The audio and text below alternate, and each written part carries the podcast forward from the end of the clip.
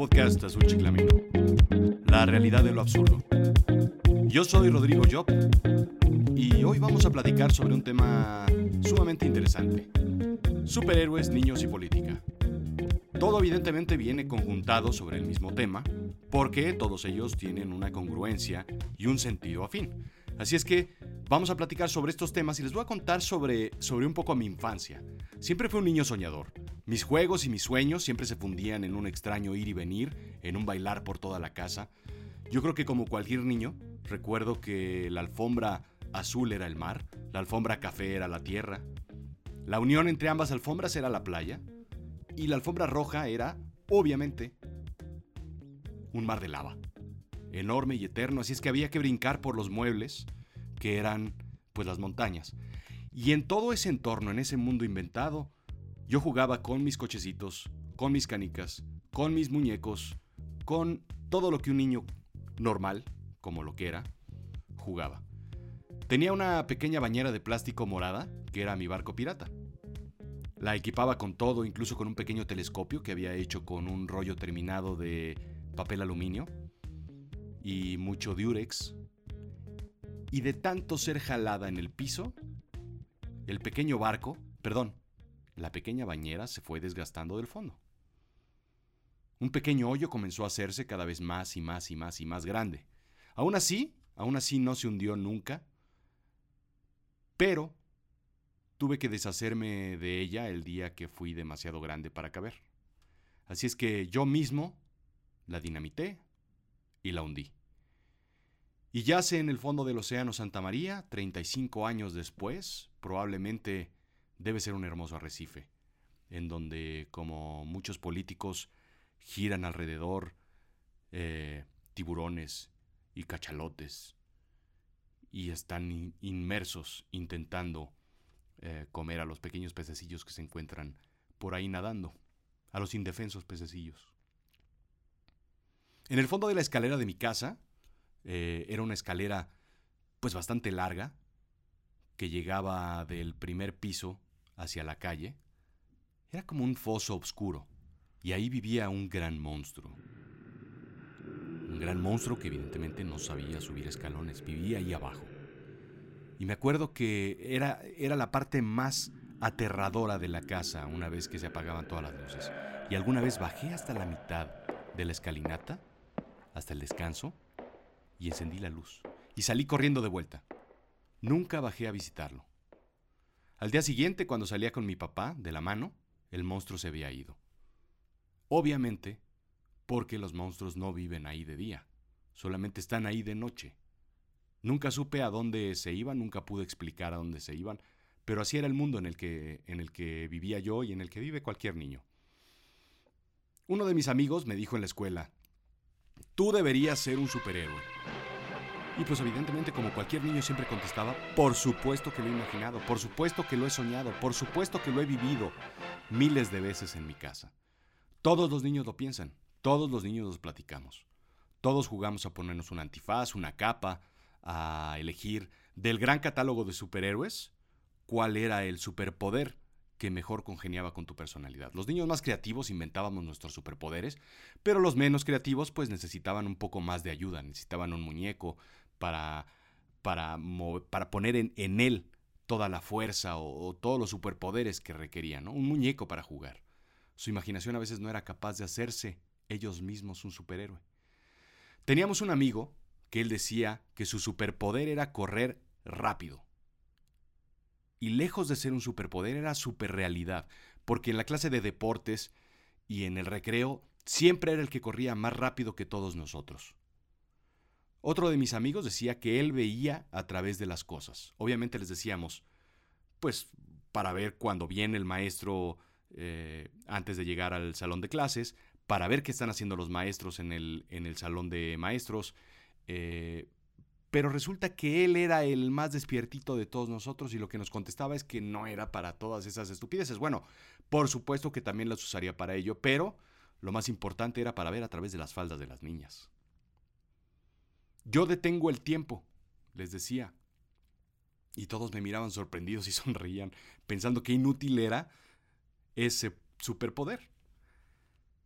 Y después les explicaba que así era la mejor forma de poder hacer travesuras sin que nadie me viera, sin que nadie me cachara. Solo a mí me hacía sentido, pero a nadie más. Tenía yo una, una pequeña afección, la cual desconocía, y la cual solo se manifestó después en edad adulta. Soy jurisfílico. Y es una rara afección en la que el individuo es obsesivo con la ley, con el cumplimiento de las normas jurídicas y con el derecho. No soy abogado, ni mucho menos. Me imagino que sería muy difícil convivir con esa enfermedad y con esa profesión.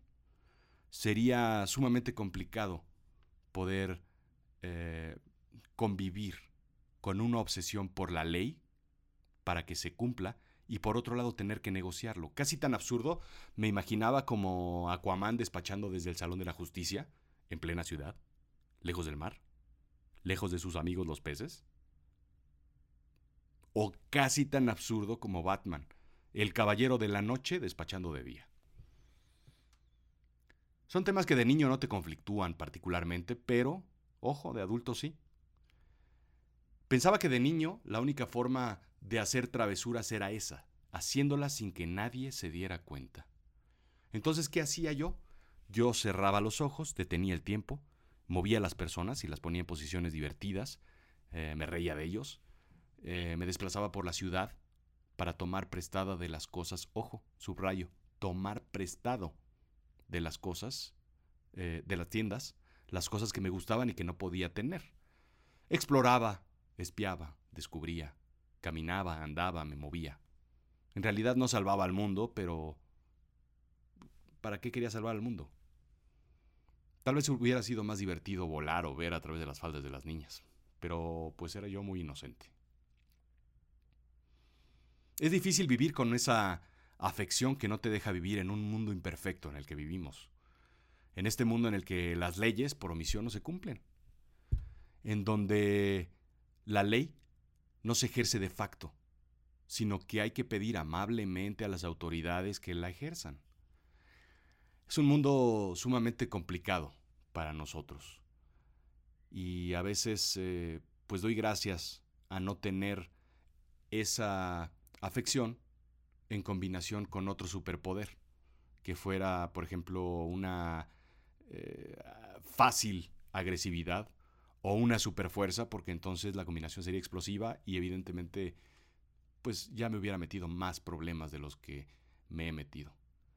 Peatonar la ciudad es muy complicado. Peatonar significa, desde mi eh, humilde punto de vista y de mi particular diccionario, es andar la ciudad, caminarla. Porque te encuentras con, con coches subidos a la banqueta, estacionados en doble fila, estacionados en pasos peatonales. Eh, los oficiales de tránsito, además, no infraccionan de facto. No sé si sabían esto, no infraccionan de facto. Necesitan que un ciudadano les pida y debemos darle al oficial nuestros documentos que identifican al solicitante para que una infracción se lleve a cabo. Así de absurdo es, es este, este mundo en el que vivimos. Como otro ejemplo, pues hace algún tiempo mantuve un contacto cercano con un, con un servidor público, en donde había yo denunciado un comercio ilegal. Lo que hacía este comercio, en términos generales, sin meternos a otras de las 50 irregularidades que tenía, vendía alcohol sin licencia. Esa era la monería que tenían estos empresarios. El servidor público, sin mencionar nombres, cargos o sitios, nos juró y nos perjuró que jamás daría la licencia, que él servía a los ciudadanos de a pie y que los comercios no lo manipularían. Obviamente no se necesita ser un genio para saber que las cosas iban a cambiar a su salida, y así fue. Este individuo lo que hizo fue otorgar una licencia a pesar de haber servido alcohol sin licencia durante más de tres años además de las otras irregularidades comprobadas y documentadas ante notario público. Lo encaré, si así se puede decir, a través de Twitter. Ya siendo diputado, ya estando en otro cargo eh, de servicio público. Sobre este tema y sobre otro tema, por haber promovido el uso de la bicicleta durante su trienio y después haber eliminado un carril de bicicletas ya que se fue en Gandhi Reforma para beneficiar un eh, edificio que estaba por ahí en Reforma y que tendría mejor circulación dadas las circunstancias. Y lo primero que le hice fue mandarle un tweet en donde le decía, inconexo, Mendaz, camandulero. En realidad no se lo dije así, simplemente le dije incongruente, mentiroso y embustero. Por aquello de que pues es un servidor público y pues hay que respetar sus orígenes académicos. Él me contestó, cosa que le agradecí y le admiré, eh, con cierto respeto evidentemente, porque no se puede admirar a una persona de este tipo. Pero lo que me dijo fue, número uno, caballero, los periódicos hablan de que soy corrupto, pero simplemente son rumores. Nunca hablé de su corrupción, simplemente hablé de lo que él estaba eh, permitiendo. Segundo, me dijo que él dio la licencia para vender alcohol, pero si se cometiera una falta adicional, la nueva administración debería quitárselas. Esa es su responsabilidad. Mi sorpresa fue la siguiente y me quedé callado porque evidentemente no podía yo creer lo que este individuo me decía. 1. El servidor público te hace el favor de recibirte, como si no fuera su obligación.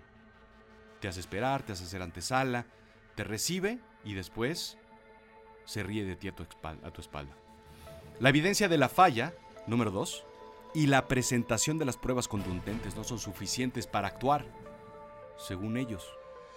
Ellos prefieren conciliar, número 3, porque es más fácil evitarse un problema y sentar ambas partes a negociar. Los servidores públicos no castigan, número 4, a quien ha faltado a la ley, pero sí regularizan los establecimientos irregulares. Y después ya me lo imagino, cuando están firmando estas irregularidades, le da un manazo y le dice, pero usted, señor empresario, no lo vuelva a hacer. Ya estuvo bueno de esas faltas. Y se da la espalda y entonces mira para otro lado. Número 5.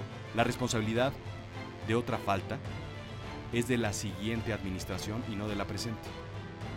Así es que, pues no olvidemos que a mí ya no me toca hacer esto porque yo ya me fui. Y punto final, ya ni siquiera hay lealtad por parte de los empresarios, lealtad partidaria por parte de los empresarios. Antes apoyaban evidentemente a los servidores públicos que les darían las mejores garantías y los iban siguiendo durante sus campañas políticas y los apoyaban de una u otra forma económica o con cabildeos. Después ya no hace sentido hacer eso, porque simplemente tú como empresario lo que tienes que hacer es esperar a que caiga quien caiga dentro de la administración y posteriormente negociar con esa persona. Las licencias y concesiones llegarán esté quien esté, y el negocio se hará sin importar quién lo pida y quién lo ofrezca.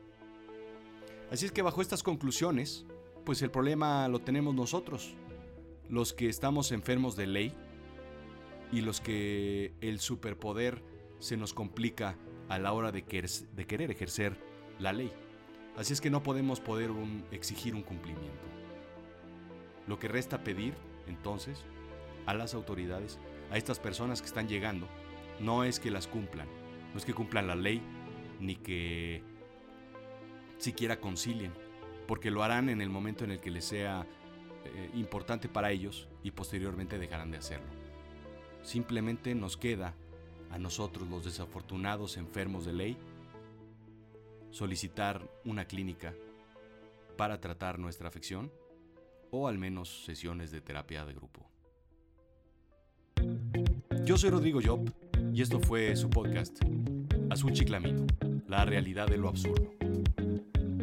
Escríbeme rodrigojob.yahoo.com o visítame en yodemente.com.